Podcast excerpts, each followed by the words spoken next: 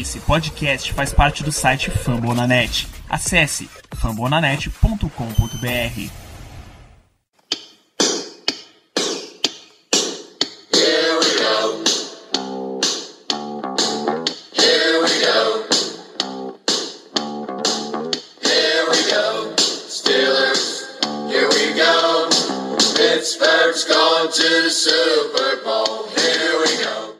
isso aí, pessoal. Começando mais um Black Yellow BR Podcast, o seu podcast sobre o Pittsburgh Steelers aqui no Brasil. Hoje vamos para a edição de número 22. Meu nome é Ricardo Rezende e hoje comigo eu tenho o grande Germano Coutinho. Apesar da motoca não ter feito uma aparição no último episódio, o, o Zik resolveu passar, passar por cima da gente de moto. Foi só o Zik chegar que lascou tudo. Pois é. E aqui comigo também temos o grande, o glorioso Zé Brasiliano. Isso aí é a prova de que não é a motoca. Não é a motoca. A zica não é a motoca. Rapaz, olhe bem. Olhe bem que no Ele tem que podcast procurar outra passado, podcast passado pode não ter tido a motoca, mas que teve barulho, teve. Tu disse que foi de carro, mas que teve barulho, teve. Vamos isolar o Zé. Mandei É, fechar o trânsito. O trânsito está fechado, tudo bloqueado, não vai ter motoca, mas eu acho que esse time não vai ganhar, não, mesmo assim, não. Tá difícil até contra o Browns da próxima semana. Já tá com medo do cacete de enfrentar o Browns agora nesse domingo. Tá sentindo é. já que vai tirar o cabaço do Browns nessa temporada. Tenho certeza disso, eu tenho certeza. Eu vou nem falar sobre isso. Cara, eu, eu já tinha certeza, achando que a gente ia ganhar dos Cowboys. Não, mas vamos ganhar dos Cowboys e vamos perder para o Browns. Agora que perdeu, aqui que vai perder mesmo, Agora não tem nem. E vai ser daquele jeito, no estilo contra o Brown, contra o Ravens na semana passada. Do mesmo estilo. Já tô vendo como vai ser esse jogo. Mas Ô, vamos lá. Oi. Ô, Ricardo, como é Oi. que anda o nosso avião? O avião tá em rota de queda. Ele não anda muito bem, não, o avião. Em roda de É guerra. melhor deixar esse avião, melhor deixar esse avião de lado. A gente notou pela turbina dele. Não, tava meio claro já, né? Que não ia adiantar de muita coisa essa porcaria de avião. É, sem barulho hoje, hoje na mais calma, na mais tranquilidade possível. Barulho só da nossa voz quando a gente estiver cornetando e xingando quem for possível aqui. Vamos começar. Eu tô com a caneta aqui batendo para controlar um pouco mais a raiva que tem pra falar do jogo de ontem. Estamos ouvindo, Como- estamos ouvindo. Como todo mundo sabe, você que está ouvindo, o Steelers perdeu ontem de novo pela quarta vez consecutiva para o Dallas Cowboys. E se em outro cenário da temporada, em outro momento, não, tudo bem, Dallas Cowboys é o atual melhor time da NFL e tudo mais. Mas dentro do que aconteceu no jogo ontem, não dá para digerir essa derrota bem, não dá, de maneira alguma. Foi uma derrota apática, vergonhosa, o que você quiser descrever, botar de adjetivo negativo nessa derrota, cabe totalmente dentro do contexto que foi o jogo. Passar um pouco para vocês o, o sentimento. Compartilhe o sentimento que vocês ficam depois da partida de ontem, o que é que pensar, o que passa na cabeça. E aí? Pra mim, até falei isso depois do jogo, foi uma das derrotas mais doloridas que eu já tive o desprazer de, de assistir, infelizmente, num jogo transmitido aqui pro Brasil e juntando com a derrota do Jaguars, nem lembro o ano, faz uns 10 anos já. Super Bowl contra o Packers e o milagre de Tim Tebow, essa foi uma derrota que vai ficar marcada aí na minha memória, porque o jeito que a gente perdeu ontem, de entregar o jogo, a gente entregou o jogo, a defesa fez tudo para perder. É difícil até de, de comentar racionalmente, porque foi é, dolorido, foi dolorido, foi uma derrota que a gente chegou a um nível de ridicularidade na, no lado defensivo, que eu pensei que já tinha chegado ao fundo do poço, mas o fundo do poço a gente continua cavando. Porra de comentar racionalmente, cara. Depois de quatro derrotas, não tem como comentar racionalmente. Depois de quatro derrotas seguidas, o cara tem que xingar mesmo. O cara tem que chutar o pau da barraca, velho. Caio, é você? Oi, Caio? Oi, oi, é o Caio? Me descobriram! Me descobriram! Igualzinho. ótimo cover. Tô fazendo um ótimo cover do Renato hoje, você tá fazendo um ótimo cover do Caio. Não, mas falando, falando sério, dói. Doeu, doeu ainda mais do modo que foi, né? Incrivelmente, eu não consegui nem ver o jogo. Eu não consegui ver o jogo, mas quando eu cheguei em casa, claro, eu fui acompanhando no grupo, mas quando eu cheguei em casa, aí que eu pude ver os lances e tal. Baixei o jogo também e dei uma olhada. E, poxa, pra mim, que não consegui ver o jogo, ao, che- ao saber do resultado e ao ver os lances ter doído, eu imagino pra vocês que estavam lá assistindo, porque deve ter sido um sentimento muito ruim. Cara, o time conseguiu a virada, faltando 40, 50 segundos pro, pro final do jogo.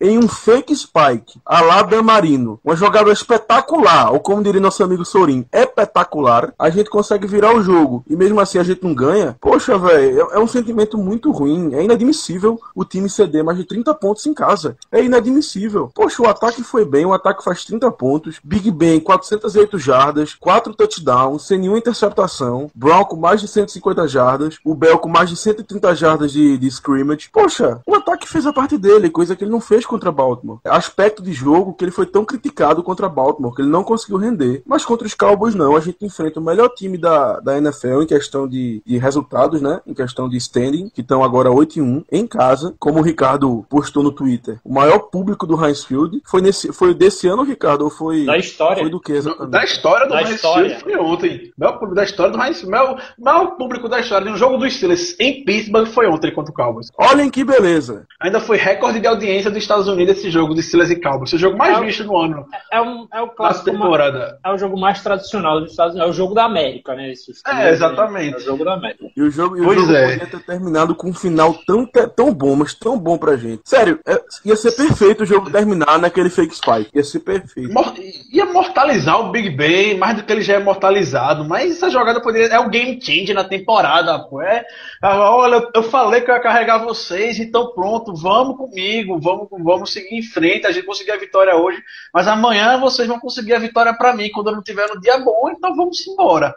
Depois disso, a É. sensação é 10 vezes pior isso A do Big Ben. sensação, eu até falei isso em um episódio, um- alguns episódios atrás, é que os Steelers começou a perder um jogo de um jeito, aí perdeu outro jogo do mesmo jeito, só que aí depois perdeu um jogo de outro jeito totalmente diferente. A- ontem foi uma derrota peculiar. É, um dia perde com o ataque jogando bem, a defesa mal. Outro dia perde com o ataque jogando mal e a defesa jogando bem, mas o- a defesa não vence o jogo e sem o ataque o time não ganha. Ou seja, os Steelers começaram a se mostrar um time e a gente tem que falar como um time. Para ganhar o jogo, tem que ter- a gente precisa ter um time que joga 60 minutos. E o, o time da gente não joga 60 minutos, porque a defesa ou o ataque estão no mesmo dia, né? Sempre estão. Sempre falta. É, É. sempre falta. E ontem parece que a gente completou a cartilha, assim, preencheu todos os modos possíveis de se perder um jogo, a gente já tá demonstrando essa temporada. O negócio tá ficando patético, assim. O jeito que se perdeu ontem, dos piores. de- acho que eu não vi o jogo dos Packers, mas sério, que levou quase 50 pontos, mas ontem a gente levou 35, apanhando de uma forma brutal, né? Você ceder para um,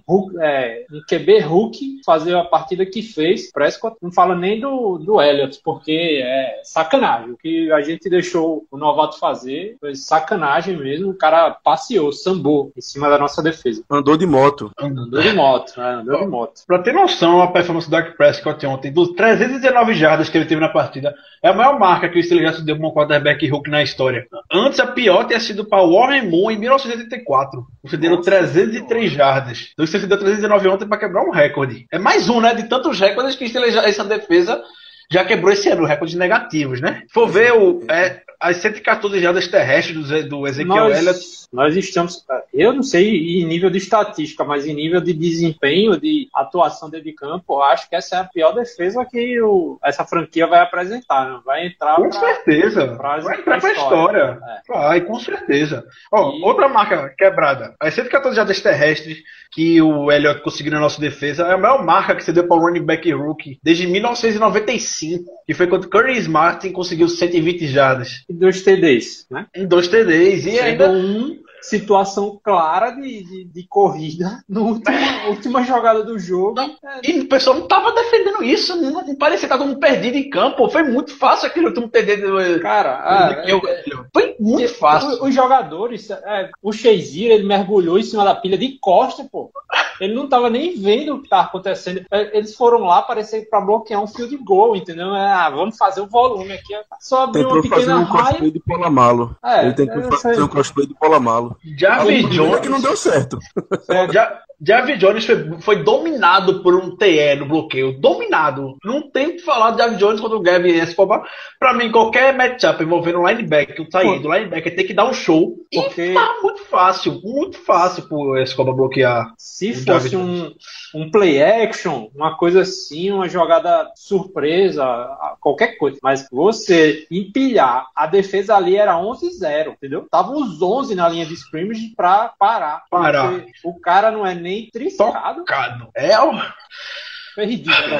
Peraí, pera, não, peraí, tá? Ah, não, aí- não, Zé, porque a gente tem que, a gente tem que, nós temos que ser justos, né? O Mitchell não tava na linha, ele tava totalmente perdido, totalmente perdido. Então a defesa foi 10-0, porque ele não conta. né? Exatamente, temos que É, ser justos, porque o Mitchell tava perdido na jogada. O Zeke com a bola na mão e o Mitchell correndo em cima pra dar uma lapada no Des Bryant. Aquela, aquela jogada ali, claramente, foi uma jogada que nunca foi treinada, aquela da defesa ali. A defesa nunca nem sonhou em fazer aquela coisa. Porque quem faz duas repetições daquele jeito não faz aquilo. Porque os jogadores não sabiam nem o que fazer, pô. Não sabiam nem o que fazer. A primeira, aquela dentro do two minute warning, a gente ainda consegue, ainda tem a defesa de falar que não, a gente deixou, deixaram fazer o TD para pegar a bola de volta porque sabia que seria inevitável. Podemos dizer, embora o pessoal vá negar isso até a morte, né? Eu até acredito realmente que não tenham deixado, mas vamos ficar nessa ilusão. E depois, logo em seguida, o Ezequiel faz a mesma coisa Com nove segundos faltando. com 9 segundos faltando exatamente. Era- aquela corrida era pra posicionar o Dan Bailey no meio do campo pra chutar o field goal. E só anotaram um touchdown. Ezequiel teve a oportunidade de anotar um touchdown. Simples. É uma gafe, foi uma gafe. Ridícula. Não tem. Você tentar analisar ah, porque foi tentado. E não, não foi tentado. Não foi- Foi uma falha generalizada ali. Gafe pior só a do Davis, né? Porque. Cara, mas a do Davis é um, um erro individual. A- Essa jogada aí foi uma gafe coletiva, né? Claro, claro, mas assim, se o Davis não tivesse feito a gafe dele, muito provavelmente essa jogada não aconteceria. Porque o Não, que claro. proporcionou a chance da jogada foi a gafe do Davis, pô. Ele deu 15 jardas de graça. O item tava dominado. O item não ia pra lugar nenhum. Chega o Davis, é, ele foi, digamos assim, o terceiro, o terceiro tacleador. Eles tinham já dois caras em cima do item, parando o item lá, e ele chega pra, pra ajudar no teco e mete a mãozinha ali na, na Não, grade do ele chega- Ele chegou pra fazer o face mask. Só isso.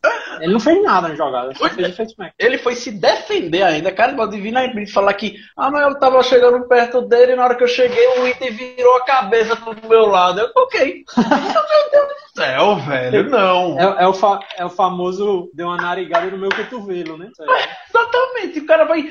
Qualquer parte superior, velho. É falta hoje na NFL. Não precisa nem ser face mask no capacete. Ele viu ontem Patriots e Seahawks. O Sherman chegou, não foi no face mask do cara, não. Chegou do lado do capacete. O juiz deu falta do mesmo jeito. E a gente tem conseguido um livramento na jogada anterior, que o William Gay fez um face mask perigosíssimo no Cole Beasley, que a cabeça dele virou até e o juiz não marcou. Foi muito perigoso aquele lance, pô. Eu Tive... Quando eu vi o replay, eu sinceramente não entendi como ele não teve nenhum problema a mais. A gente teve um livramento naquela jogada para na jogada seguinte o Davis fazer a, a besteira que fez, porque o Cockrell ainda tinha feito uma falta no início da campanha também. Exatamente. Foi A reação- em cima do Davis, mas o Cockrell nessa campanha fez um, delay, é, um, um hit com um jogador já fora do campo. Foi um delay of game ou foi o quê? Foi um, Foi um late hit. Um late hit. late Ah. hit. Pois é, foi uma, foi, foi uma, uma campanha pra se comparar, assim, em nível de gafe, igual a do Bengals, né? Que entregou o jogo no É, playoffs do ano passado, né? Foi Mesma coisa. nesse nível. Nesse nível. Foi nesse nível. Ótima, ótima analogia, ah. foi exatamente assim. A, a Parece reação que eles do. aprenderam a perder um jogo, pô. Parece que um técnico. é- isso, é, isso é fato. Eu tenho certeza que os técnicos vão pegar o final do jogo, final do jogo dos Steelers e Cowboys, pegar o último drive dos Cowboys, botar pra defesa e falar: gente, não façam isso. Porque foi literalmente. Os caras, os caras tinham 50, 45, 50 segundos pra fazer um touchdown e ganhar o jogo. E a defesa simplesmente deixou. Não, desculpa, era um field goal. Mesmo assim, a defesa foi lá e não deixou nem os caras avançarem por mérito próprio. Quer saber? Deixa eu ajudar vocês, deixa eu fazer uma faltinha aqui, deixa eu fazer uma faltinha ali, deixa eu abrir, deixa eu abrir uma morto aqui pra o, o Elliot passar. Porra, bicho. Parece, Absurdo, velho. parece que se empol- houve uma certa empolgação, assim, porque o que, que a defesa tem sido? Prevent, o ano todo. Porque aquela hora era a hora de jogar em prevent. Pô, Por que, que não jogou na- no caralho da defesa prevent de sempre? Cede passe de 10 jardas, rapaz. Por que, que não cedeu os passes de 10 jardas, então? Gastar dois passes de 10 jardas ali pra first down e ganhava um jogo. É, Pronto. Pois é. Exatamente. Não, vamos lá, vamos, vamos fazer late hit, vamos. é, não sei, é incompetência. Ali foi. Eu Não sei nem se é a palavra incompetência ou muita competência, porque parece que queriam perder o jogo. Foi horrível. O Elliott teve uma média absurda de 3.9 jardas antes do primeiro contato dele ontem. O Hayward ainda não tá 100%, ele tá, tá jogando no sacrifício, dá pra ver isso. O Hayward não é o cara começou a temporada, eu sei que a OL do Cowboys é espetacular, mas o Hayward consegue ser um matchup equiparável para as melhores OLs da, da NFL. Tweet também, o Tweet teve até um bom jogo. O Tweet conseguiu sec, deu um, derrubou lindamente o Zack Martin para conseguir o sec da temporada. O Tweet jogou bem ontem. Agora, eu acho que tava conversando aqui no Twitter e veio surgir o nome que tá, que tá fazendo falta pra esse time que talvez a gente não tenha dado o valor correto pra ele, que é o McLendon, o run stop ali no meio da DL, porque a gente tá sentindo falta dele. Vocês concordam com isso ou é paranoia minha de achar que o ex-jogador, que hoje tá uma porcaria, a nossa unidade defensiva contra o jogo corrido, é, ele tá fazendo falta ou é exagero meu? Ricardo, eu acho que é um pouquinho de exagero. Apesar do Mike Landon ser, ter sido realmente muito bom contra a corrida no tempo ele passou aqui, eu não diria que nossa- as nossas deficiências contra o jogo corrido nessas últimas, nessas últimas rodadas tenham sido em decorrência da, da saída dele. Porque, poxa, o Hayward e o Twitter, eles são muito bons contra a corrida também. O nosso time, até a, a, a semana 5, tava bem contra a corrida. Tava bem. A questão foi que nós tivemos alguns jogos que cedemos 200 jardas para os running backs adversários, aqueles dois jogos seguidos, que inclusive foram outro recorde que a defesa bateu, né? Infelizmente. Mas eu não, eu não, eu não Foi vejo. desde 2000. Eu não vejo é, a saída do McLendon como um fator determinante para essa piora assim, no jogo corrido.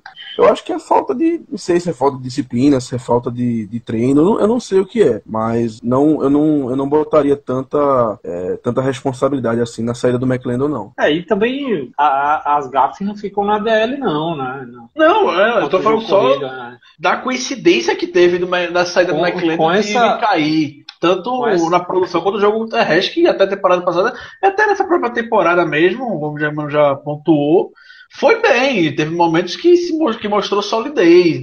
Depois da, do jogo contra o Dolphins, contra o Eagles já mostrou fragilidade contra o Dolphins e ontem foi o cereja do bolo. Se bem que o pior foram as big plays do jogo aéreo, né? É, com certeza. É só tentar Os dois, um os dois. TDs foram gafes defensivas, os dois TDs corridos. Mas é, mais gafe ainda foram no jogo aéreo. Aquele o, o screen pro Elliott foi um negócio meio de videogame nível fácil, assim. É a segunda Parece. partida consecutiva que a gente cede o TD para mais de 80 jardas. Pois é, é, é muita gente errando ao mesmo Bizarro. tempo, entendeu? Muita gente errando ao mesmo tempo. E o mais incrível, a gente, o Cowboys estavam na draga que cometeram, já estavam lá na- atrás do campo, cometeram duas faltas consecutivas na OL, um false start e um hold. Era uma primeira para 25, era a chance de a gente pegar a bola de volta, a- começar na posição de campo boa e o Cowboys faz o game change e anotar o touchdown. Aquela jogada, jogadinha que eles fizeram, ah, vai que ganha alguma coisa aqui. É. E foram pra endzone, levaram pra casa, home run. Do mesmo jeito com o do Bryant em cima do Burns. Mesmo, foi o mesmo cenário. Mesmo cenário. Era uma terceira. Era uma terceira descida para 3 jardas. Não, ou era para. Não me lembro agora. Era uma descida para poucas jardas. Eu acho que Teve era uma pra falta. sete, não? Não, é porque teve uma falta é, no, no Ah. lance, aí voltaram algumas jardas. Era uma terceira para 3, aí voltou, foi para terceira para 8. Então, foi a Blitz em cima do Prescott. Prescott tranquilo, foi lá, achou o Bryant e o Burns, matchup totalmente desfavorável pro Ruggie. E o Bryant deu um show no Burns, fez touchdown muito fácil. Foi uma terceira descida, outra terceira descida queimada. Teve contato e tal, mas sinceramente aquilo ali não é falta, não. Ah, já não é falta não. Contra o Des Bryant não vão dar nunca. velho. É, o- é o, o estilo de jogo que, fe- que faz ele estrela. Ele, Julio Jones, esses é, Cara, wide receivers mais físicos, eles fazem a, a fortuna nesse estilo de jogo. Eles eles não vão dar falta nunca. É, seria pedir que a NFL apagasse as suas próprias estrelas, entendeu? Eles não vão dar falta. Principalmente contra um cornerback Hulk. Você tá mais queimado que outra coisa. É, né? Tá fazendo ainda- jus ao nome. É, vai virar Art Burnett. O Burns ontem, quando o Prescott lançou em direção ao Burns, o Prescott foi perfeito. O rating do Prescott em cima do Burns foi 158.3. Isso é um absurdo. Noção. Esse talvez seja o stat mais, ma- mais preocupante. Porque, Por que, que não, dobra, cara? Por que, que não- não, dobra? exatamente, não tem ajuste, né? Não fizeram nenhum ajuste pra fazer A isso. É gente, primeiro- joga, a gente vai jogar contra Baltimore, marcação dobrada, Antônio Brown. Antônio Brown fez o quê, né? Aí chega, aí vai contra o Dez Bryant, manda o Hulk lá na ilha contra o cara e o cara vai pra mais de 100 jardas com um TD de 50. É, parece que parece que esses caras não assistem os vídeos, né? Não. Eu não gosto de fazer, de levantar bandeira de ah, treinador, vamos demitir treinador, porque a gente sabe que na, na NFL não é assim, não é campeonato brasileiro. E em Pittsburgh é pior, né? Isso, você ficar levantando bandeira de demissão de, de staff é complicado, é, é estressar, é pedir pra morrer do coração. Mas o negócio tá virando patético, assim, parece que os caras não estão fazendo o trabalho. E Quem conhece o menino de NFL, cara, você tem um, um recebedor físico como o Bryant e um nosso cornerback, o Burns não é tão físico assim, ele é mais de atacar a bola, não o jogador. Numa disputa dessa, é, o mínimo de contato que ele teve com o Bryant, o Bryant largou a vantagem, pô. Muito fácil. Foi muito fácil pro Bryant contra o Arthur Burns. Tá muito fácil. O primeiro Isso. passe do jogo do Prescott Isso. foi pro Bryant em cima do Burns. Agora, por outro lado, as estatísticas do Croc é o cara zerado, né? Praticamente Ninguém anulou o outro lado. Por que, que não botou o cara pra fazer a sombra do Bryant? Terence Williams, ninguém, ninguém viu ontem o Terence Williams. Um- uma recepção pra cinco jardas. Não, mas até porque o Terence Williams é o terror da secundária, né? É o cara que sempre tá se destacando, tá sempre fazendo touchdown. Por isso É, o Cochran foi é. o cara. É, E o é. Cockrell, aquela estatística que encontrei aqui do Cockrell. Cockrell nas duas quatro partidas cedeu 18 jardas, 3, 3 e 14 jardas ontem. Os números que o Cockrell vem fazendo nessa temporada. É engraçado que me parece assim, ah, os cara, o Mike Tomlin com o, Butler foram fazer uma reunião, vamos fazer o gameplay aqui. O que é que a gente vai fazer para anular o Terence Williams? Cheque, né? Bom,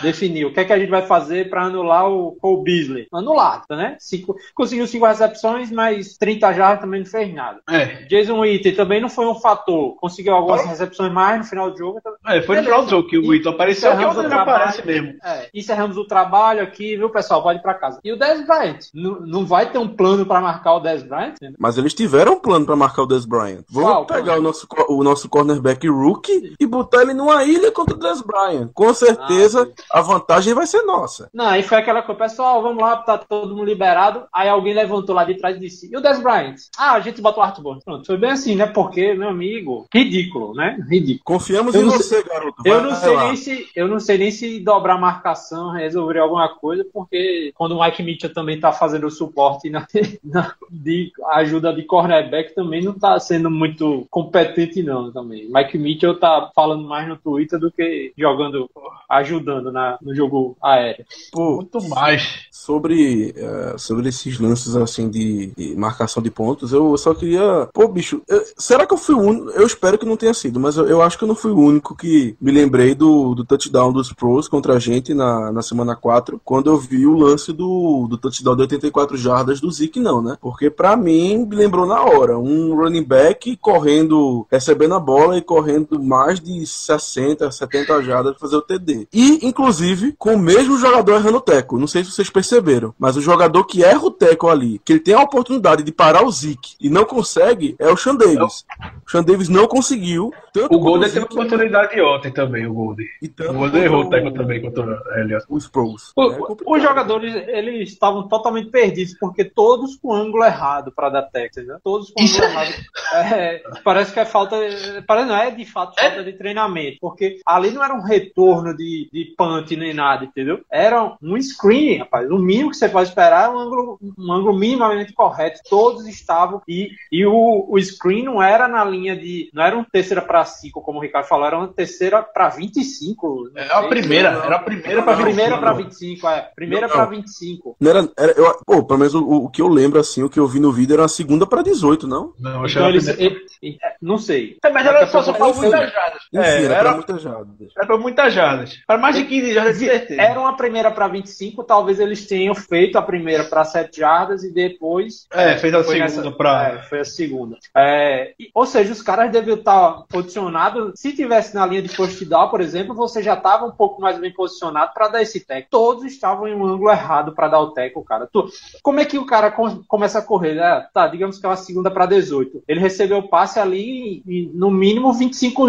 25 jardas atrás da linha de scrimmage. Como é que todos os jogadores parecem correndo atrás do cara? Eles começaram a correr depois que ele passou da linha de scrimmage, depois de 25 jardas corridos. É um negócio, outra gafe, é, né? Não sei, é, é a defesa tá, não treina. Essa defesa não treina, não tem coordenação, não tem. Eles não fazem plano de jogo, não ensaiam jogada, não faz nada, porque são erros ridículos. É, são erros que são inaceitáveis. São inaceitáveis para qualquer time profissional, não é inaceitável para um time que joga numa, que deveria ter uma defesa de altíssimo nível, como é a franquia Steelers. É um, são erros inaceitáveis até para franquias como Cleveland Browns. Assim, negócio o nível mais fraco que existe na NFL, esse tipo de defesa. Realmente, esses erros são inaceitáveis para qualquer time. A questão é que, como a gente está tratando de Steelers e toda a tradição defensiva que, que nós temos, esses erros, eles digamos que doem mais, eles aparecem mais, entendeu? Talvez num time que não tenha tanta tradição defensiva, esses erros o pessoal vai criticar, mas vai criticar de um modo. E nós, como temos essa história toda, a gente critica de um jeito mais duro. E é para criticar, porque é como, é como tu falou, Zé, é muita gafe, é muita gafe. A gente não tá reclamando de, ah, é um jogo que a defesa vai mal. São anos. Jogos, repetidos jogos. É, é isso, inclusive, anos, mas falando só dessa temporada. São repetidos jogos que a defesa vai mal e que tem nos custado jogos, tem nos custado, nos custado vitórias. A gente tá numa divisão que, inexplicavelmente, esse ano os times estão mal. Se a gente voltar, sei lá, dois anos atrás, um, um, um, um recorde 5 e 4, com certeza estaria longe de ser o primeiro colocado da divisão.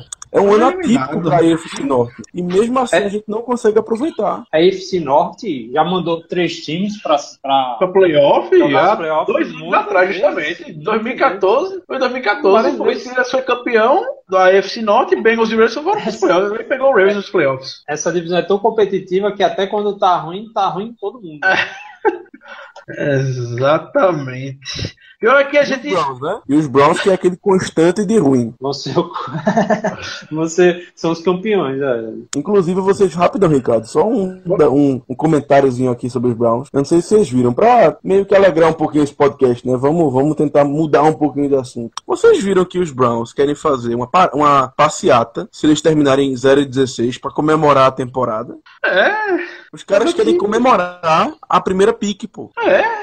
Mas a torcida comemora com o que tem, né? É, quem não tem cão, caça com gato. Pois é. Olha a estatística que me acharam agora no Twitter. Tô vendo me acharam essa estatística. Eu ainda tô tentando traduzir da melhor forma possível. Ben Roethlisberger é o segundo quarterback da história. Mais jogos que Big Ben virou no último quarto e a defesa passou com. Isso nos é últimos sério? anos. Virou sério, e, é... levou a virada. E levou a virada. Oito vezes aconteceu. Drew Brees é o primeiro com 13. É justamente o que a gente tava falando. Saints, tradicionalmente, defesa fraca, né? Ninguém se surpreende com os Saints. O Brees lá virando o jogo e a defesa entregando, mas não, com os Steelers é, o negócio é chocante. Exatamente. É, Três, é, é, número de touchdown, não é número de jogo não, é número de touchdown. Mais TDs pra virada na partida no último quarto e o time, e o, a, o time acabou perdendo no final do jogo. Drew Brees com 13 e Big Ben com 8. Isso na história da liga. Isso é uma estatística que honestamente me pegou de surpresa. Também pegou de surpresa. Eu não imaginava que, for, que tivesse algum número nesse, nesse sentido, até porque a defesa tá, tá tendo temporadas ruins nos últimos anos. Mas se a gente pegar desde a época que o Big Ben chegou na liga em 2004, é algo ah. muito preocupante. Eu não acho, assim, a gente não sabe aqui, não, não vai saber exatamente de quando foram esse, esses, esses jogos, esse, esse número. Eu diria que uns seis aí são, são dos de cinco anos pra cá, quatro é, anos 2010 pra cá. Pra cá. Não, com certeza, com certeza. Big Ben é. A gente na, sempre se acostuma né, com as coisas e a, gente, a torcida dos Steelers se acostumou com, a, com ele virando jogos, né? E a gente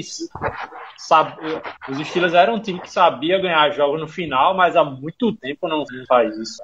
pois é. Em outros é, tempos, é, a última campanha, Dak Prescott, o QB Rookie jogando no Ice Field, era aquela hora que surgiu a interceptação ou James Harrison forçava um fumble. Era Eles, a gente ficava esperando saber qual seria o grande jogo, a grande jogada, mas. Fale não. Como ia ter esse jogo nessa, esse domingo, aí os, os canais americanos eles ficam é, relembrando jogos antigos, né, pra mostrar e tal. E o último jogo entre Cowboys e Steelers no Heinz Field terminou justamente com um pick six do Townsend. É, o do Romo Townsend. jogou a bola, tava, o jogo tava empatado, se eu não me engano, e no final do jogo. Aí o Romo pegou a bola na linha de 20. Pr- Primeiro ou segunda jogada, lançou o passe, o Townsend é, interceptou e entrou na zone. São, isso eu acho que foi em 2008, se não me engano. Foi na hora que foi campeão do Super Bowl 43. O, Heinz, o Field botou ontem esse lance na hora que tocou Renegade no final da partida. Eles botaram esse lance junto com a música pra ver se acordava, né? Aí acordou definitivamente o ataque, né? O ataque nunca tá domínio o jogo todinho, mas deu um, aquela energizada pra tá conseguir aquela virada épica. Com certeza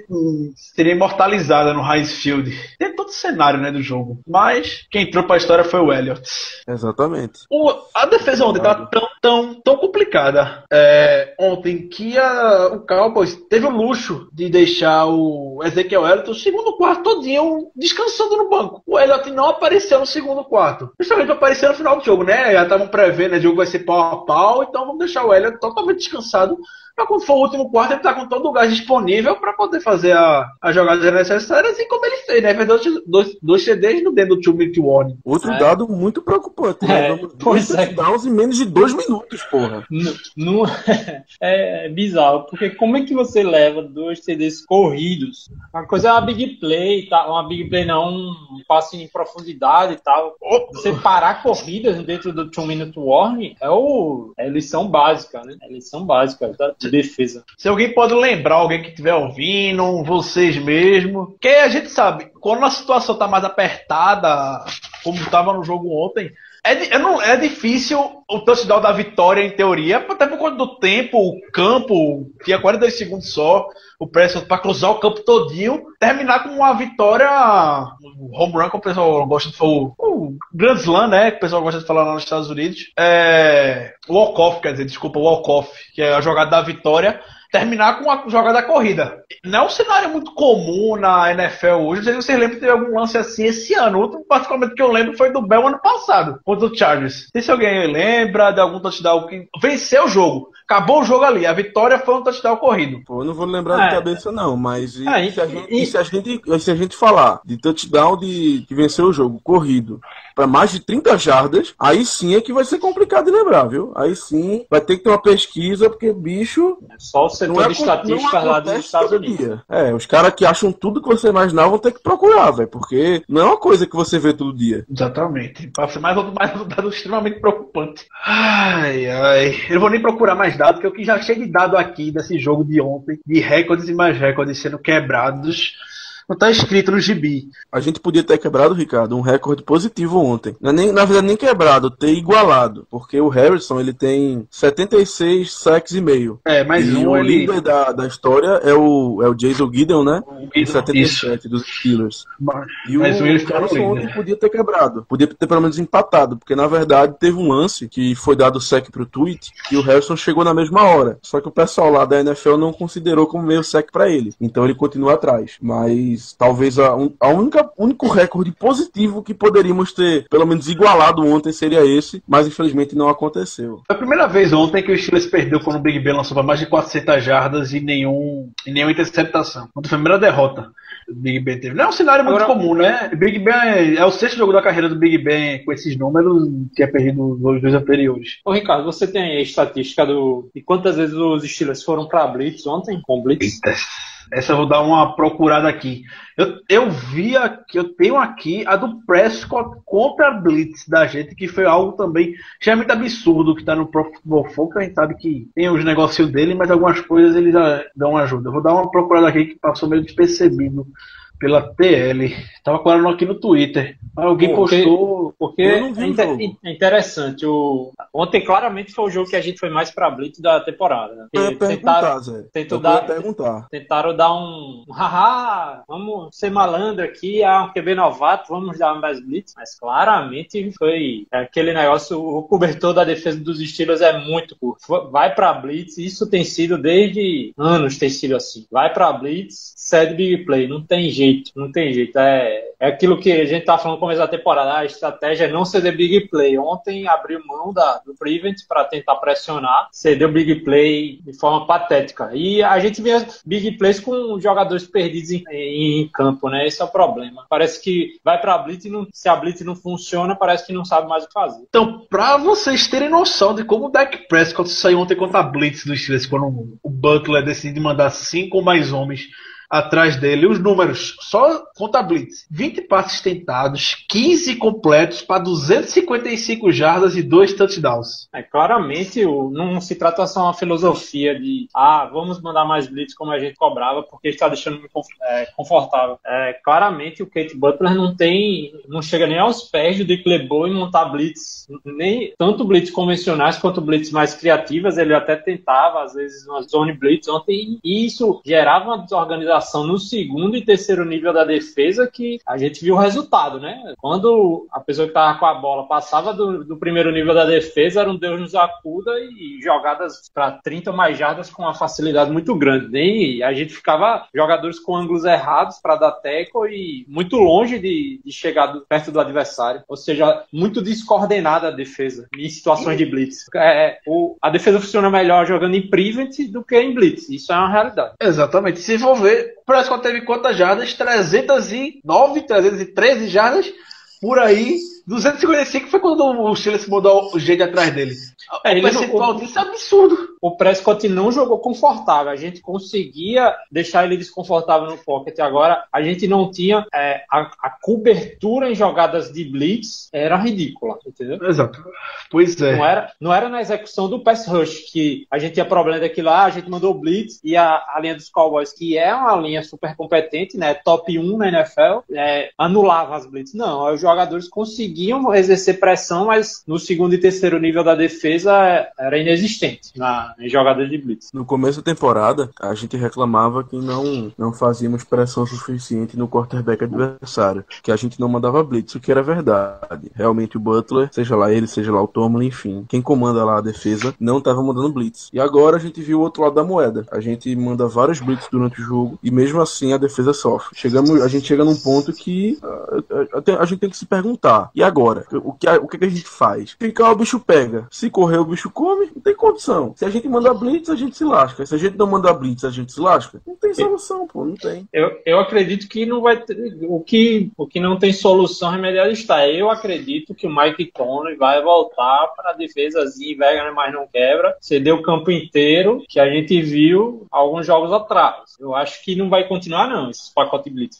A menos que, que eles. É, não, não funcionou tanto por causa da linha dos Cowboys. Se fosse uma linha mais fraca, talvez é, a gente teria cinco sacks nesse jogo. Mas eu acho que vai voltar a defesa private lá, porque é, é uma defesa que, que ganhou, pelo menos conseguiu ganhar alguns jogos. Foi patinho feio, mas conseguiu ganhar alguns jogos. Porque chegou a um ponto de que nenhuma das soluções apresentadas funcionou, entendeu? Então vamos tentar truque velho, porque e negócio... Nem, e nem quando a situação de blitz, que esse tipo tem que mandar, que são o quê? Descer descida para muitas jardas, por exemplo, que você manda uma blitz para botar pressão no QB, é necessariamente as jogadas que o time tá falhando miseravelmente. Foi assim contra o Patriots, que o, o Tom Brady na sua terceira descida achou o Gronk sozinho lá atrás, numa ilha contra o Golden. Foi assim ontem, o Dak Prescott o Des Bradley Sim, não tem time correto, não tem execução correta. Eu até vejo, o Butler pode até se esforçar. Ontem ele trouxe os packages com cinco linebackers no time, algo que eu nunca tinha visto na minha vida, umas invenções aí. Mas não tá dando resultado, é, é resultado. E ele tá falhando miseravelmente nisso.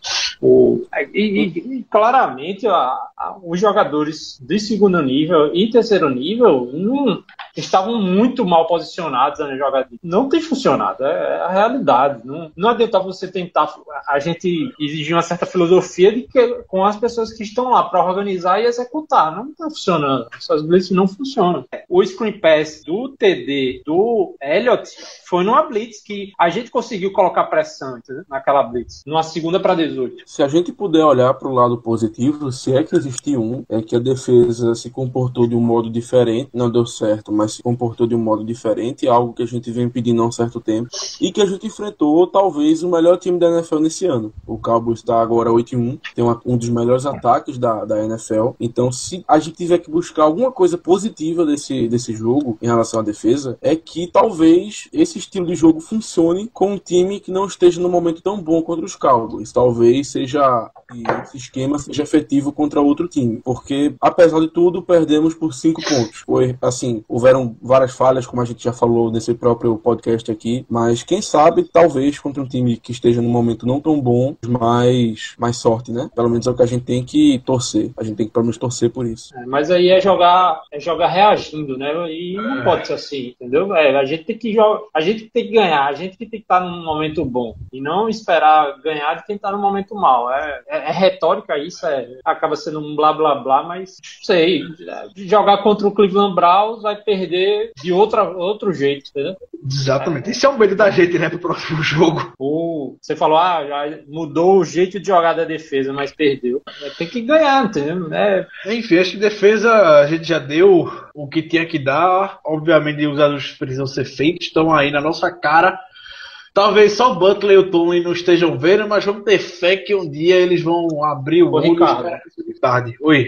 Assim, uma coisa que a gente que eu podia até destacar é que a gente às vezes colocava muita culpa em lesões, mas ontem Ontem não Não tem dá. lesão, não tem. A É. gente jogou ontem o com jogo Chase Cinco- estava lá, Hayward estava lá. Cinco jogadores escolhidos de primeira rodada estavam no campo ontem. Cinco. Burns, Chazier, Timmons, Hayward e Javi Jones. Dois de segunda rodada. Chan Davis e Ou seja, eu acho que é uma das defesas mais graduadas em termos de, de pique do- no- em draft, né? Poucas defesas são, foram formadas em piques tão altos de draft e temos uma das piores Isso- defesas da NFL. O só tem três joga ou quatro jogadores, pronto, a gente pode falar que são jogadores que não é que não foram via, via draft do Steelers. O Cockrell, que era do Bills, foi cortado, pegou nas waivers todos pra cá temporada passada.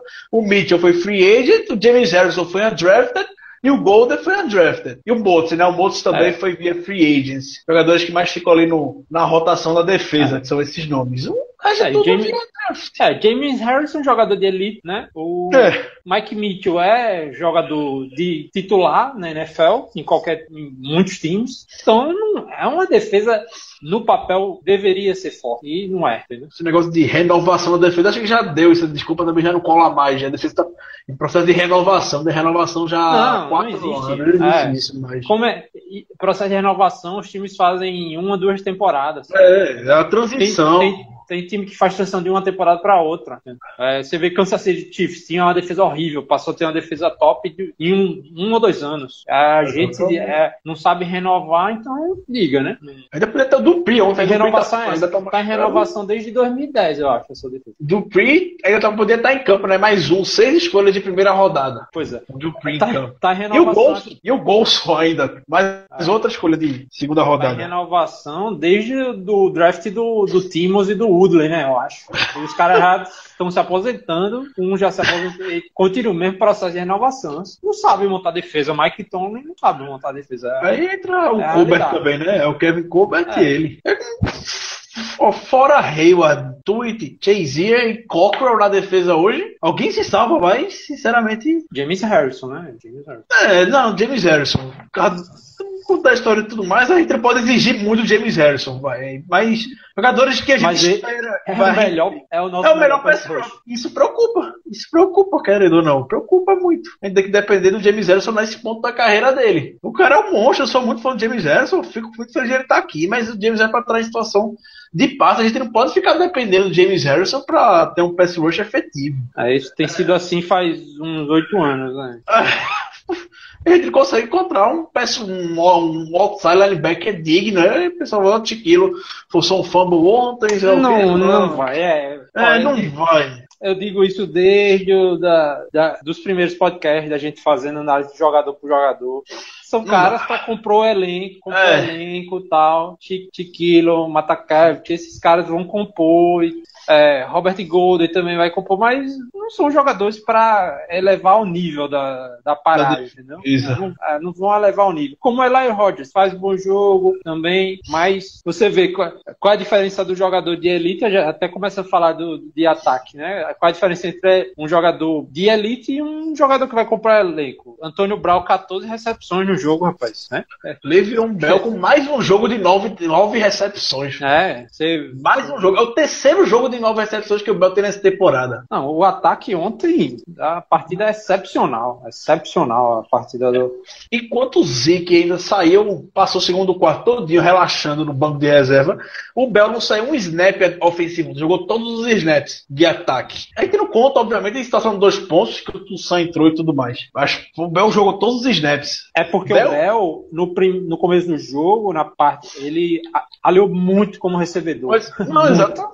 Porque É ele, o melhor recebedor do time hoje, fora o Antônio Brown, é ele. E o cara tem que se desdobrar pra poder jogar, se virar, correr, receber, fazer de tudo. Agora de- deram umas forçadas em cima do Bell que, né, jogada de fade dentro da endzone, assim, é um negócio meio, né? Porque, tá, você pegar ele um slant, como foi o, o, o touchdown que ele marcou, ok, né? É um negócio, dá pra acontecer. Agora, num fade, cara, pedir que o back vá disputar lá em cima contra um cornerback é complicado, né? Não sei se ele tem essa habilidade toda aí, não, tá? Ele não pode falou, duvidar, né, Bell. Não, tu falou que o Bell é, é o nosso melhor recebedor, tirando o Antônio Brown. E isso com certeza é verdade, até porque os outros não jogam. Parece que é bem possível que ele perca o resto da temporada por causa do, do ombro. No ombro. Se é que seja por isso que ele tá fora, né? Não sabemos. A história oficial é a questão do ombro. O Colts teve dois snaps de ofensivos, ou seja, ele basicamente não jogou pelos últimos, pelos últimos jogos dele. Talvez pela questão da mão, beleza tal. Mas com certeza foi mais pelos últimos desempenhos dele. E tirando isso, o DJB também não jogou, tá machucado. Aí ficamos com quem? Eli Rogers e Kobe Hamilton, que os dois tiveram.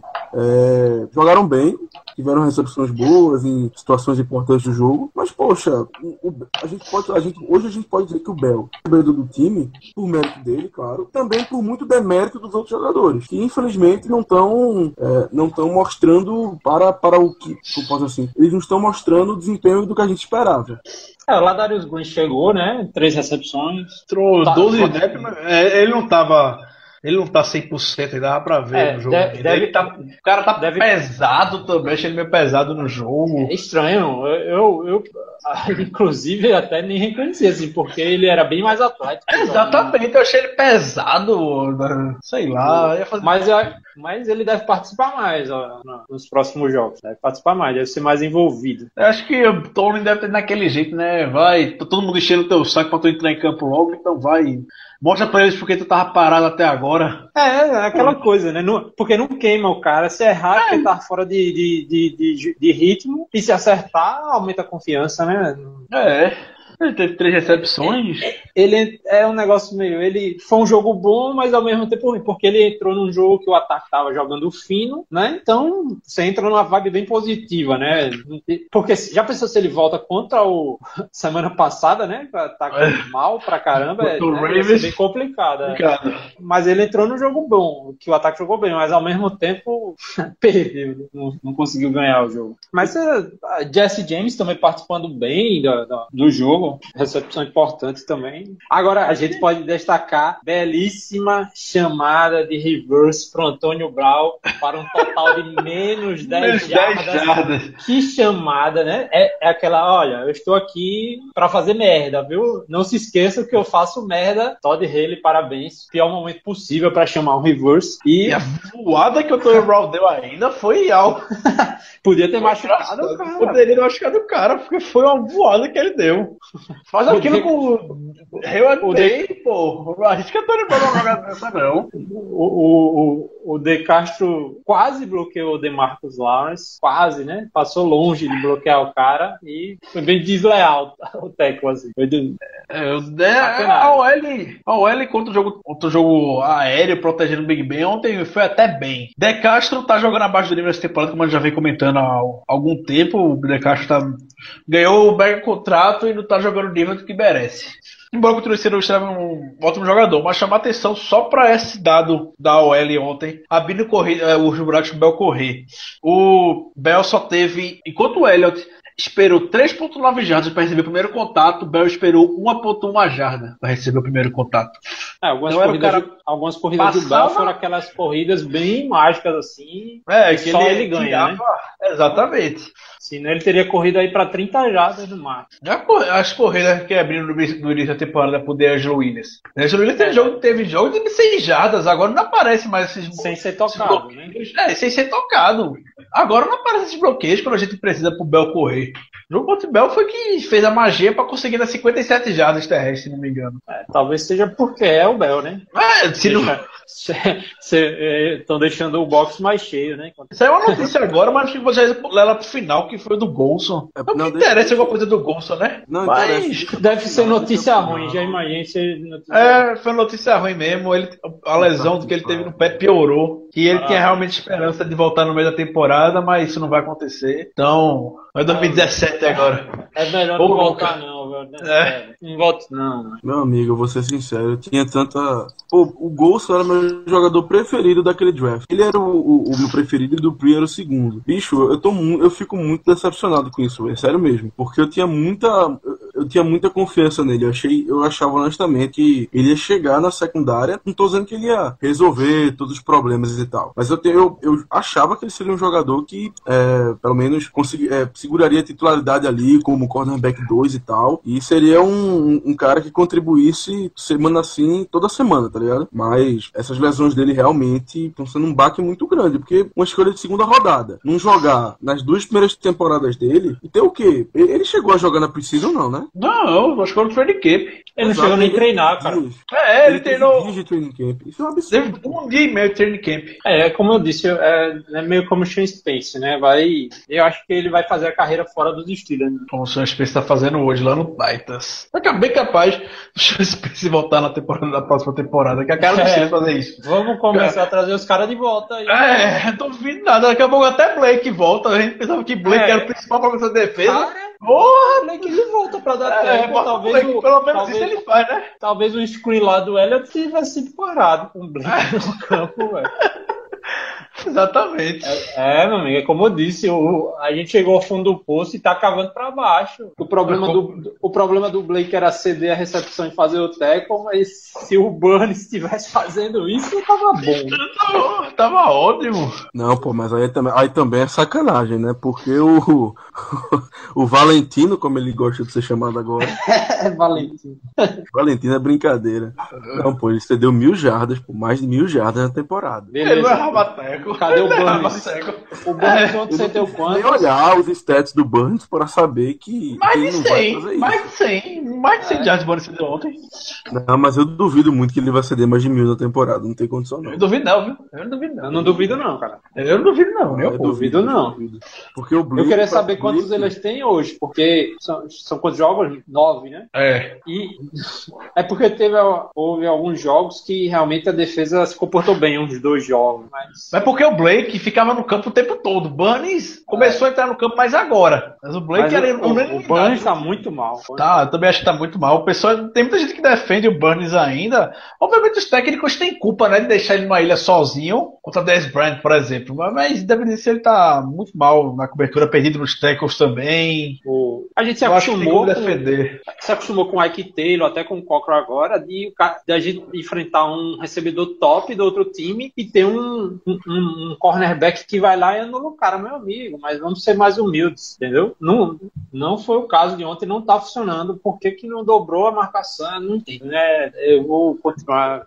Ele vai voltar bem mais isso do podcast. É, não. Vai entrar em loop se ele for ficar procurando tudo que tem Eu pra não ia dizer agora. xingar de- É, vamos. nessa defesa. Desse time tanta coisa errada. Mas é, em considerações finais agora, É, a gente vale a pena falar da estratégia aí do Do two point conversion, de- né? do two point conversion. É, eu concordo, infelizmente ontem não funcionou, né? Então eu, eu não gosto de ser engenheiro de obra pronta, de dizer é, se tivesse feito, não sei o que. Agora eu acho que quatro tentativas, o negócio O Steelers faz Mas isso, né? Teria, teria, mas teria funcionado se a gente não cedesse o último TD pros, pros Cowboys faltando 14 segundos, né? Teria- a gente teria ganho o jogo. Não foi por causa desse, desses quatro pontos, entendeu? a torcida do Steelers está tão cega, eu acho, que tem muita gente, muita gente mesmo, responsabilizando o ataque que não converteu essas situações de dois pontos do que a defesa. A defesa ganhou um alívio, né, podemos dizer, por certa parte do, da torcida do Steelers, principalmente americana, que a gente sabe que é, um, que é extremamente sem noção. que A torcida brasileira é muito mais, tem um conhecimento muito superior à torcida americana. Só você ir nos comentários da página do Steelers que você vai ver a qualidade do que eles falam lá. E muita gente criticando o ataque Todd Haley e Mike Tomlin por ter arriscado dois pontos e que o Steelers perdeu única e exclusivamente por causa daquilo. Aquilo É, ali o foi menor dos problemas. O pessoal, ele, ele ainda vai muito nessa de a defesa ser meio intocável. Você vê que a gente, a gente não, a torcida dos Steelers, principalmente nos Estados Unidos, critica muito mais o coordenador de ataque do que o coordenador de defesa, né? A gente acaba poupando muito o coordenador de defesa. O, é, você vê, né? Era Bruce Arians mesmo, cara. Bruce Arians, a gente tinha ataques super potentes, né? Ataques verticais, é porque, ah, mas a gente queria correr mais com a bola. Ata- Os Steelers não correm com a bola. O Big Ben com temporada de 5 mil jardas, é, e, ah, mas não corre com a bola. E vamos demitir o Bruce Arians. é, O cara era odiado pela, pela torcida. O cara se tornou o melhor técnico da NFL, né? Aí, depois que saiu da. É, ganhou o coach of the year. No ano seguinte. Aí, como interino, né? E no outro Como ano, interino. como, como titular, no- ganhou também. o, o, aí Todd Haley também, ataque super potente, a gente critica determinadas chamadas, muitos screens, tal, essa coisa e tal, que também não estava funcionando ontem, os screens, reverse de vez em quando, que também não funciona. É, mas para criticar a defesa, parece que a gente faz um coro solitário aqui, porque o pessoal lá nos Steelers é, poupa demais a, a defesa. Demais. Se você for ler, se for ler o, o ar- o artigo hoje dos vencedores e os perdedores do BTSC, mesmo bem comedido em falar defesa e tal, né? É, é bem Aquela- conservador, é coisa americano isso, querer crucificar os playmakers do ataque. O ataque não fez ponto suficiente, daí que a defesa tá ruim. Daí que o É. ataque fez 30 pontos. Não Pois foi é. suficiente pro time ganhar. A culpa é deles. Não foi defesa porque cedeu 35 pontos que, que proporcionou o papelão de ontem. Tem muito disso. A gente podia Você- falar também, viu, do, do tentativa de chute aí do Bossa de 50 e tantas jardas. Depois do, da gafe da semana passada, o negócio tá começando a, É, mas.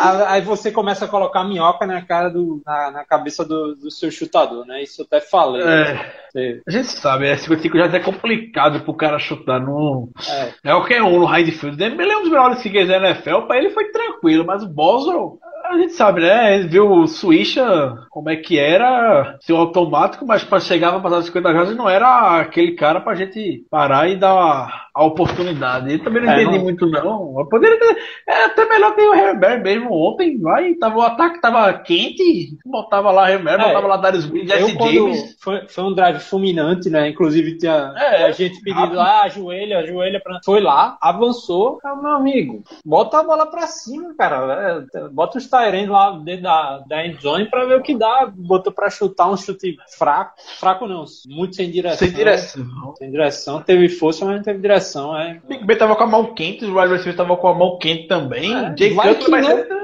só, é. E assim, a Hail sorte. você não erra uma Hail Mary, né? Você não erra. Exatamente, você, você só joga por lá e É. joga porta e reza, como o Everaldo Marques fala. Pra é. Agora, uma situação perigosa do, do- das tentativas de dois pontos é que teve uma jogada que o Big Ben foi pressionado e ele fez um shovel pass meio estranho e foi interceptado, né? Eu acho que. Não, Não, foi foi no final- interceptado, não. Foi virada isso aí, que ali. Poderia ter sido uma, uma situação muito perigosa, porque Extremamente. Se, se ele fosse interceptado, ele teria sido retornado para dois pontos, né? do- do- dos E a Cowboys. virada, e a virada Tá. tava feita. talvez o talvez os Cowboys é, talvez o Big Ben não tenha conhecimento assim ó, não raciocinou em cima dessa regra aqui o- a conversão dos pontos pode ser retornada porque ele não poderia ter jogado a bola daquela maneira não pô Exatamente. Perigo que foi aquela bola pipocando no. É. Pendurada no ar. a gente inclusive viu um jogo ontem que foi decidido nesse retorno né do, do- dos Broncos do em e cima Saints. dos Saints Verdade. Se bem que o cara dos Broncos parece que pisou fora, né? Mas isso aí é, é outra discussão. Mas não deram, né? Não deram. É, que importa o que foi o que aconteceu no lance. Ele bloqueou É. o lance assim. O que importa é o que tá no site da NFL. É, Se tá na internet é verdade. Né? Então, assim, é reclamar da- das tentativas de conversão dos pontos. Assim, da primeira você reclamar é até compreensível. Agora você reclamar, a parte da segunda eu não entendo. Porque era o mais lógico. Não conseguiu a primeira, tu tenta recuperar os pontos que tu perdeu. Tentou a segunda, tentou a terceira. Pô, é é totalmente compreensível você tentar. Ontem é que realmente não tava dando certo. É Uma real chance de conseguir. O, o Tussan deu uma de doido lá e pulou em cima da bola e tirou, tirou ela que tava em direção às Jesse mãos do, do Jesse James. Enfim, é, não, realmente não deu certo, mas a gente tem, a gente geralmente tem, a gente geralmente tem um aproveitamento bom na conversão dos pontos. Então não é uma coisa É. que os. Steelers era 8 de 9, pô. E o Cowboys tem sido todas as conversões de dois pontos até agora na temporada, até a primeira da gente, o Cowboys ter segurado uma É, esse não- ano. Nenhuma foi injustificável. Todas foram É, né? justificáveis no momento do jogo. Também não vejo problema nenhum. Muita gente fala, ah, mas Os Steelers, e os Steelers estavam sendo efetivos na, na red zone para marcar touchdown. é, Ó, o primeiro touchdown foi um touchdown de duas jardas, o segundo foi um de três jardas, o, o- é, o terceiro foi de uma jarda, entendeu? Ou seja, os Steelers e, é, conseguiram marcar três touchdowns na linha dentro do, da distância que é uma conversão de dois pontos. E, mas na hora de converter os dois pontos não conseguiu nenhuma da- das vezes, né? Então é. tá dentro da média, se você for pensar jogadas dentro da, de três jardas. Não, não foi mal, entendeu? É porque não, é, não funcionou naquele momento. Mas eu acho que não, não influenciou no resultado do jogo, não. Essas... Nem um pouco, nem um pouco, o pessoal gostou tanto que a diferença foi cinco pontos a diferença do, do placar. Ai, ai. Só pra gente concluir hoje, é, trazer algum, algumas polêmicas, né? O pessoal gosta de assunto polêmico. Eu tô sentindo o cheiro de que. A gente sabe que o vestiário do Steelers é bem fechado e tudo mais. Mas algo não tá cheirando bem lá dentro, independente desse momento é, das derrotas. O Ben vindo de novo. Já foi domingo cobrar mais responsabilidade dos jogadores mais jovens e pediu que Mike Tony ajudasse ele, segundo o pessoal da NFL Network, querendo isso dos jogadores mais jovens. Depois do jogo, ele quer que o pessoal seja mais responsável, mais transparente. Eu não sei bem, confesso, sendo leigo mesmo, eu não sei bem onde a expressão accountability traduzindo se encaixa é, aqui pelo que o Big Ben falou. Talvez o Zé consiga expressar melhor o que o Big Ben quis falar com isso. Porque é extremamente disciplinado e não tem accountability. Eu não, confesso que eu não entendi o contexto que ele quis botar É, aí. se a contabilidade é responsável, responsabilidade É, mesmo. transparente, responsabilidade. No, no sentido de é, como se fosse prestar contas assim, de eu errei e fui eu que errei mesmo, entendeu? Assim, Ah, pronto. é mais Exato. Aí já, já esclareceu. Eu sabia o contexto, agora não entendi muito bem onde é que ele não é, quer botar. não, é, não é chamar responsabilidade durante o jogo, é de, após o jogo, ter consciência de que da sua parcela de culpa, né? Então, o Foster hoje falou algo semelhante, falando que o pessoal não tá fazendo jus ao salário que ganha, o pessoal não tá correspondendo, não tá sendo responsável com o que ganha para corresponder É muito, dentro de campo. é muito lamentável. Eu acho que tá, isso aí no calor, né, se falam essas coisas, mas você vê uma franquia que é conhecida pelo Standard, né? O Standard é o Standard. Standard. E você vê declarações como essa, né? Parece que as coisas começam a, a, a vazar demais. É um negócio que sempre se resolveu dentro da, da independência da franquia. Você já vê declarações de um jogador cobrando o outro tal. Olha, é, é muito sincero. Lógico que a gente vai continuar torcendo até a semana 17, mas parece que a, a merda taiou mesmo, o, o, queijo ficou podre e sei não. o Big acho- Ben falar, é qualquer É. um que veio falar, é o Big Ben que veio falar. É, não é o, o wide receiver diva lá que quer receber mais bolas, não é o running back é, falastrão reclamando, não é o defensor trash talk, é o quarterback, cara, que tá falando em público, entendeu? É o líder, meu amigo. Quando o líder tá. Semana, semana passada, alguns dias atrás, ele disse: me sigam, e parece que o, tá, o negócio tá perdido, tá perdido. Né? Mike Tomlin tá, pelo menos, eu não sei há quanto tempo ele perdeu a mão do time, mas agora, pelo menos agora a gente, pode, a gente vê isso publicamente que o time tá sem direção. E o principal, né? A principal característica que o Mike Tomlin tem é de ser o técnico dos jogadores, ser aquele técnico paizão, técnico amigão, e ele tá perdendo também essa principal característica dele dentro do vestiário. Pelas declarações que o pessoal tá falando. Tô falando, eu tô aqui com a página aberta escuta o Pouncey falando até grosserias, falando sobre os discursos que o time vem dando de motivação, de que não pode aceitar mais isso, o Pouncey falou. Literalmente, essa porra não funciona. O... É só conversa. Mostre resultado dentro de campo pra mim. Parece que assim, fica até uma primeira impressão de que esse que o Mike Tomlin tinha o total controle do vestiário, é porque aquela geração que o Mike Tomlin pegou e dirigiu por algum tempo era uma geração, era um vestiário muito melhor do que esse que tem hoje, né? É, muito maduro um vestiário- vestiário. É, um vestiário pronto. E agora, que é um- uma geração que ele criou, que ele draftou, é, ele não tem a mão, né? Ele não, não tem o controle do- dos caras que estão chegando lá. né? É, o Foster falou sem, é, sobre esses discursos também motivacionais e clichês que a gente vem vendo nas últimas quatro derrotas. Todo jogo depois vem essa mesma conversa. Ele não, não é mais conversa, é só fazer. Faça o que você é feito para. Faça o que você é. é como é que posso traduzir isso? Faça o que você é feito para receber, pronto, o que você recebe. Corresponda às expectativas do seu salário. Você pode falar o que um cara pode fazer, mas mostre o seu desempenho dentro de campo. Conversa, é na primeira me-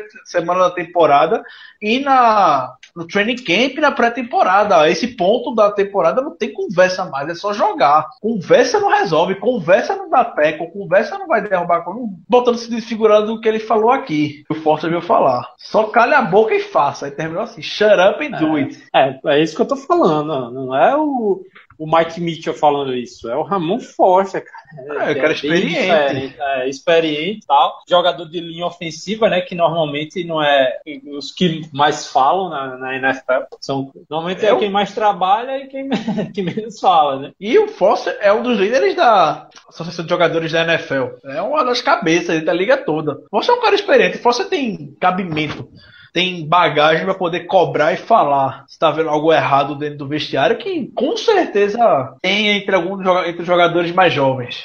Diante de tantas declarações que a gente tá vendo ultimamente, uma coisa que, que me preocupa é que a gente tá vendo declaração do Big Ben, declaração do Pounce, declaração do Foster, declaração do Gay, declaração de jogadores. Pelo menos eu não vi nenhum relato de que os técnicos chegaram e, meter, e deram uma bronca no time. Eu não vi. Com certeza deve ter acontecido alguma coisa, mas eu não vi, eu, eu mesmo não vi nenhum relato de que houve, um- houve uma conversa mais séria, uma bronca mais séria. Tudo que eu tenho visto é o Big Ben chegou e conversou com o Tom. O Big Ben É, chegou exatamente. meteu bronca na galera. Ou então, ou então, como tu falou agora, Ricardo, os jogadores, três, os, os, digamos, um dos três maiores líderes da equipe ali se reuniram e deram bronca na galera. Eu não vejo o Tommy dando bronca na galera. Eu não vejo o Butler Vai. dando bronca na defesa. Mas isso Eu aí. não vejo o Haley fazendo alguma coisa. Pô, pô, se tivesse realmente acontecido uma coisa forte, uma coisa realmente, é, aquelas broncas grandes, com certeza teria vazado. Com certeza. Se o, se o papo dos jogadores vazou, com certeza teria, teria descoberto que houve essa bronca e teria dito: olha, o Tom me deu uma bronca. Podia não dizer o que ele, o que ele falou exatamente, mas dizer: ó, o Tom me deu uma bronca no time. Mas eu até agora, infelizmente, não vi isso, o que me deixa bastante preocupado. Falou Big Ben que teve que falar com o Tony para pedir ajuda do técnico da equipe para criar com- comprometimento nos jogadores mais jovens. A gente ah, não é querendo já teoria É. de conspiração, mas já viu o Ellen Rodgers ficar, inati é, ficar fora de jogo, o Mal Eaton ficar fora de jogo quando, tá- quando teoricamente dizem que ele estava saudável, foi um health scratch. Sammy Coates desaparecido no, depois da lesão também, mas enfim, está saudável agora desaparecido dentro da partida. Justin Gilbert mostrou um pouco de serviço, não tem chance na equipe, prefere botar o Shabazz, que é um jogador do press squad. Enfim, não é apontando o dedo para a cara de ninguém, mas alguns jogadores que não estão tendo a oportunidade que já tiveram esse ano de temporada também não, foram tão mal assim, podemos dizer, ao ponto de ficar enfiado no banco. Ao ponto, por exemplo, chegar o depth chart e deixar um Darius Hayward Bay como wide receiver titular lado de Antonio Brown. Pronto. Que é esse o cenário do time que estava antes do Hayward Bay é, se machucar. E todos jogadores jovens. É, eu, eu, eu confesso que eu nunca vi esse negócio de, de técnico. De, é a democracia corintiana agora nos Steelers, é que os jogadores que vão, vão tomar a frente do, do- do- e resolver tudo agora, porque, meu amigo, head coach Bom. da NFL existe para isso, né? É um, tra é um trabalho do head coach, não é uma característica do, do, do head coach de específico, não. É o trabalho dele, organizar o vestiário, cara. E o negócio tá totalmente banda voou. Tá, Então, sim. até, até essas declarações de cobrança, ah, não sei o que, não poderiam estar acontecendo, entendeu? O Foster, na verdade. Oi. Falou com o Zé Zé, oi. Assim, pode ser corintiana, porque a gente tem o Casagrande, né? A gente tem lá o Bel fumando só uma porra. Enfim, olha, essa analogia tá correta, pelo jeito. O interessante também, para fechar. Mas da democracia corintiana lá era o Dr. Sócrates. Não, mas o Casagrande tava envolvido também, pô. Para dar um, uma pincelada, uma encerrada é, nisso aqui, a última declaração do Foster foi algo do tipo: é, tem gente aqui que não quer ouvir o que o estão falando para eles. Não sejam idiotas, apenas escutem o que os veteranos é, têm para falar. Vocês têm que se esperar em caras como eu, Paulsey, Big Ben e William Gay. Caras que já tiveram aqui já passaram por uma situação difícil. Fecha aspas em o, o Foster falou isso. Foster. Eles têm que se inspirar em caras como, como Foster, Paulsey, Big Ben e William Gay. Que já tiveram situação complicada de perder cinco jogos consecutivos em 2009, começar 0-4, essas coisas, ficar fora de playoff duas temporadas consecutivas. Essas situações mais de, delicadas. Parece que o pessoal não tá encontrando neles a. tá encontrando em outros jogadores, talvez, seja algum, algum jogador esteja influenciando lá pra poder fazer a cabeça de jogadores mais novos. Não sei. É. É, é que eu descobri, né? Isso essa vai conversa, essa o ano conversa todinho meio, criando teoria de conspiração. aqui. Neto, né? É, Meio, criando teoria de conspiração aqui. Neto, isso aqui é. É, nem como eu descobrir. É, é isso. Clima no vestiário do Steelers é velório seria um elogio até. Pelo que todo mundo falou depois do jogo de ontem. Você É, vê a- as reações dos jogadores, por exemplo, depois do, do face mask do Sean Davis, é, o diretor de TV muito sacana mostra o Mike Tomlin dando aquele palavrão bem bacana, Claro. né? Exatamente. Tipo assim, é, não, é, não acredito, né? Em forma de palavrão. Assim, é, negócio.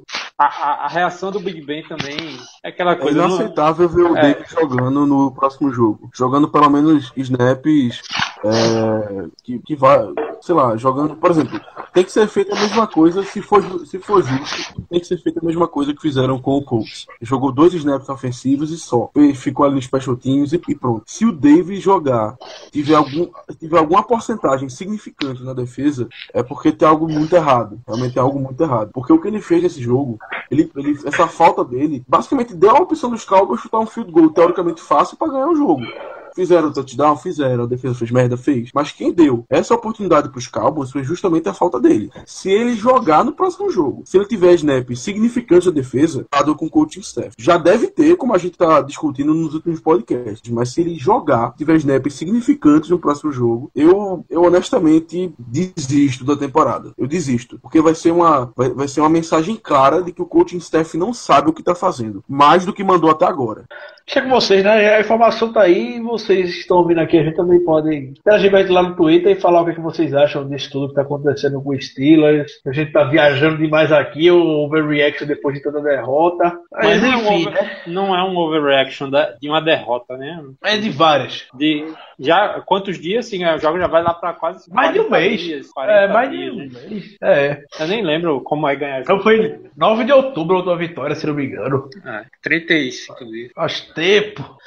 E perdeu, já perdeu jogando feio, já perdeu jogando horrível, já perdeu com ataque mal, já perdeu com ataque bem, já perdeu com a defesa mal, perdeu com a defesa bem. Vamos lá. Alguém se Também- salva nessa, nessa bagaceira aí? Alguém salva? Eu acho que também até vem todo esse desabafo que a gente faz aqui, vem até também todas as frustrações que a gente teve é, nos últimos anos, né? Tantas derrotas doídas, sofridas, mas que o time talvez na, na- é, talvez não, né? Na temporada que teve essa derrota sofrida, no jogo seguinte dava uma resposta, pelo menos, podemos É. dizer, via uma evolução, mas essa temporada não, o time não tem reação alguma e piora a cada jogo que se passa. Isso que deixa a gente mais, então a gente também está usando essas frustrações passadas para poder descontar agora. Pois é, a- se fosse o Dick LeBeau, o nosso coordenador defensivo, não querem dizer que é, ele, enquanto ele esteve a defesa era melhor, não. Nos últimos anos a defesa estava passando já dificuldades, mas teria alguma reação, entendeu? E o negócio, eu acho, eu já estou perdendo a- a- qualquer esperança que a gente tenha um coordenador defensivo que era um ótimo técnico de linebackers, mas para ser o chefão da de unidade defensiva que tem que jogar, tem que ser top 5 na NFL, eu acredito que a gente não vai ter não com esse coordenador que a gente tem não. É, Concordo com o Zé. Não, não, não tem como discordar hoje. A gente tenta se controlar aqui. Eu não consigo julgar muita pessoa que pede demissão do Mike Tony, demissão do Duff. Isso não vai acontecer, obviamente, né? Com certeza é, que isso não vai acontecer. Mínima, mínima chance. Mas a revolta fica registrada. A gente ainda vai ter uma defesa muito ruim por uns três anos para eles trocarem. É, exatamente. No mínimo, por baixo isso. Até lá, vai ter que engolir sapo, essas derrotas e seguir a vida. Tranquilo, pessoal? A que ponto chegamos, meus amigos? A que Se, ponto? se, se fosse o New England, New England Patriots, meu amigo, é, é esse tipo de coisa que a gente fica, ah, que é o Bill Belichick, não sei o quê, mas você nunca vi, eu nunca vi esse tipo de coisa acontecendo com os Patriots, entendeu?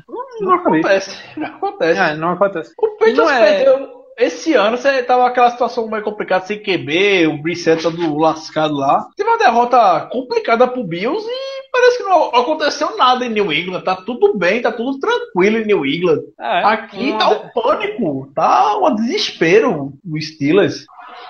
A gente fica se comparando, né?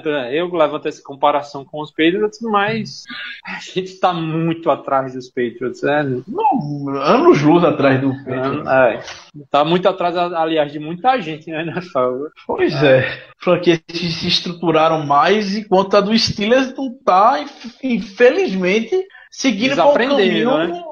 É, um ci- caminho muito bonito. Como o Zé falou, o próprio Chiefs. Chiefs hoje é líder da AFC, é o seed 1 da AFC, hoje é o Chiefs. E a gente veio, deu uma lapada no Chiefs no início da temporada. E depois daquela lapada, o Andy Reid acordou, fez ajustes ao Chiefs. Onde é que tá? O Chiefs tem algum jogador que a gente possa chamar de playmaker? A Alex Smith não é playmaker, não tem um playmaker nesse time. Talvez se for falar, é o Marcus Peters na, na secundária deles e só. Não tem um jogador de ataque, o time não O tem. Peters foi bem playmaker ontem porque ele cedeu, É, uma, ele roubou a bola. ele cedeu uma jogada bem feia, né? Mas ele roubou a bola do Calvin Benjamin na última campanha, né? Teoricamente. O Pierce deu a vitória pro Patriots. A diferença Então, é, é, isso aí a gente vê a diferença de um time bem treinado, um time bem organizado, feito o Chiefs. Roubou a bola e Depois deu, da ele roubou a bola e depois deu um tiro de meta, né? Foi. É, são essas franquias que a gente olha pela liga que é que tá hum, ficando na frente do Steelers desde agora. Eu vejo os, os Steelers como uma franquia que mais pioram, entendeu? Assim, porque É. o Cleveland Browns não dá pra dizer que eles pioram, porque eles estão mal há muito tempo. Você vê Tennessee Titans. Tennessee Titans evoluiu muito, porque a gente tá falando de um time que, né, foi o pior da NFL em alguns anos. Quando o Wise Hunter era o técnico, lá eles eram muito ruins. Muito ruins. O, e eles melhoraram, pô. Melhoraram. Você vê hoje, linha ofensiva do- dos Titans é uma linha ofensiva super competente. Defesa também melhorando bastante. É, você vê Jackson. Buccaneers também, É, então, próprio Jaguars também. É, daquele jeito deles de, de estarem melhorando, mas melhoraram, mas piorar como a gente tem piorado. se for apontar, às vezes das duas, as, não, talvez, das o duas Detroit, franquias, cara, até o Detroit tá protagonizando aí, aí é só os Steelers, realmente. Então, as duas franquias com mais tradição, com mais peso, mais história na NFL, Steelers e Packers, duas eras diferentes. Os Packers já é uma história antiga, tudo mais. Também tá numa draga tão grande quanto a nossa. Você tem 47 pontos por trás, eu não tinha nem noção. Eu vi o pessoal do Packers da depressão no Twitter foi que falaram, levar 47 pontos do Titans não dá. Eu não tinha a menor noção que eu tinha cedido esse, esse caminhão de pontos ontem no jogo. Mariota, né? Mariota 4 TDs. E o Packers tá. Tá se enfiando no buraco junto com o Steelers. Os dois vão morrer juntos. Juntos Basicamente, são times abraçados. liderados. E são times liderados por dois dos quatro melhores QBs da NFL, o Aaron Rodgers e Big Ben. E diria que na semana hoje, o Packers e o Steelers estariam com campanha negativa. Inclusive- é isso. Inclusive, lá o pessoal também tem esse discurso de que o Mike McCarthy deveria ser demitido, né? É, mesma coisa. Ele, eles lá, mais do que a gente, eles acham que os resultados lá são do Aaron Rodgers, não do técnico. mais do que a gente, assim, de dar o, o devido crédito ao Big Ben. Lá eles, o Aaron Rodgers, pra eles, o, sem o Rodgers, o time nunca teria ganho nada. É, vamos encerrando por hoje, pessoal. Você que manda, velho. Pronto. Hoje É dono, rendeu o assunto. embora. Hoje rendeu o assunto. Espero que tenham gostado do 22 episódio do podcast Black Yellow BR. Hoje o Renato não pôde estar aqui apresentando, então a gente meio que fez um. Sem um, um apresentador fixo, né? Mas pra gente ficar debatendo o que aconteceu na última partida. Como vocês já sabem, nosso podcast está hospedado no favonanet.com.br. Vocês podem conferir lá todos os nossos episódios antigos. Convidamos, inclusive, para poder é, conferir. Agora, final de ano chegando, muita gente ficando de férias de faculdade e tudo mais. A oportunidade de ouvir nosso trabalho. Tem o Twitter do Black Yellow BR, a gente tá lá, rumo aos mil seguidores. Tá, exatamente agora faltam três seguidores, então se você estiver ouvindo e não estiver chegando ainda nos mil seguidores, você já sabe o que fazer, né? Por favor, dê a forcinha lá pra a gente. E o site steelcutbr.com, que a gente tá cada dia mais procurando atualizar para vocês. E o pessoal, vamos ter. Vamos torcer que esse time ainda vai ter uma luz no fim do túnel. Eu acredito que ele vai ter, Ricardo, mas eu acredito por um motivo, e somente esse motivo. Hoje não tivemos a presença da Motoca no podcast. Nem fala. É muito encorajador. Nem fala que ainda não acabou. Nem fala que não acabou ainda. Pelo amor de Deus, acaba logo. É, encerrou, encerrou. Corta, corta, corta, corta. Cortou. Pronto. Grande Acabou. abraço. Grande abraço. Yeah, uh-huh, you know what it is. Black and yellow, black and yellow,